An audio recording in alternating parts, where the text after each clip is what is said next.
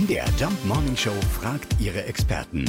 Fakt oder Fake? Ja, ich sehe das immer wieder auf öffentlichen Flächen, an Bushaltestellen, nix geräumt, super glatt. Was passiert, wenn ich dort ausrutsche? Wir fragen nach bei Rechtsanwalt Lorenz Weber aus Weißenfels. Also im Grundsatz gibt es da auch die Amtshaftung. Das Problem bei der ganzen Geschichte ist nur, dass äh, naja, es eine gewisse Haftungsprivilegierung des Staates gibt.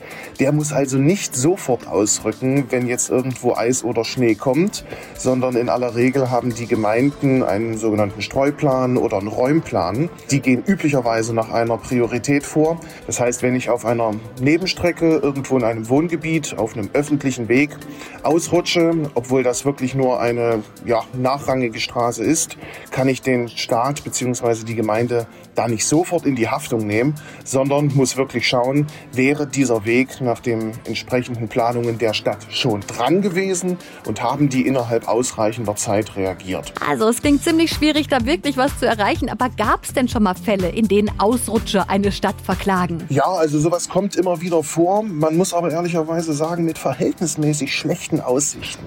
Also sowas würde man ohne eine Rechtsschutzversicherung kaum anfassen. Selbst wenn ich so eine Amtspflichtsverletzung allerdings habe, nimmt die Rechtsprechung sehr, sehr häufig an, dass ich in solchen Fällen als Bürger ein Mitverschulden bekomme, wenn ich beispielsweise nicht mit ordentlichem Schuhwerk unterwegs bin, was dem Wetter angemessen ist. Gut, also was lernen wir daraus? Keine Flipflops bei Glatteis. Fakt oder Fake? Jeden Morgen in der MDR Jump Morning Show. Mit Sarah von Neuburg und Lars Christian Karde. Und jederzeit in der ARD Audiothek.